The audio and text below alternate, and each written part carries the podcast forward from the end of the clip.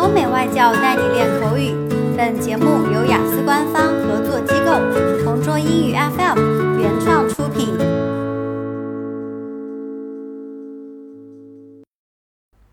Describe an indoor game you played as a child. You should say what you played, who you played it with, why you played it, and explain how you felt about it. When I was at school, I played chess. I played chess a lot.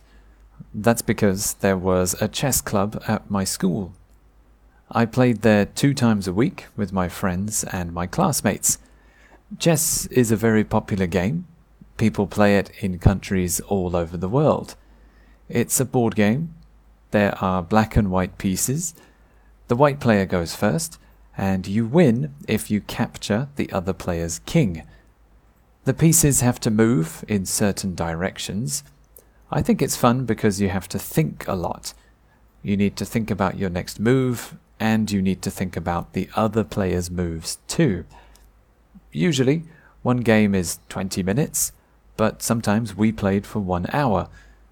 My friends were very good at chess. Sometimes I won, and sometimes they beat me. I miss playing chess. I played it on my computer, but it wasn't very fun, so I hope I can play real chess again someday. OK，今天的 Part Two 口语话题到此结束。想要获取每个季度最新完整口语话题，关注公众号“同桌雅思英语”，回复关键字“口语题库”就可以啦。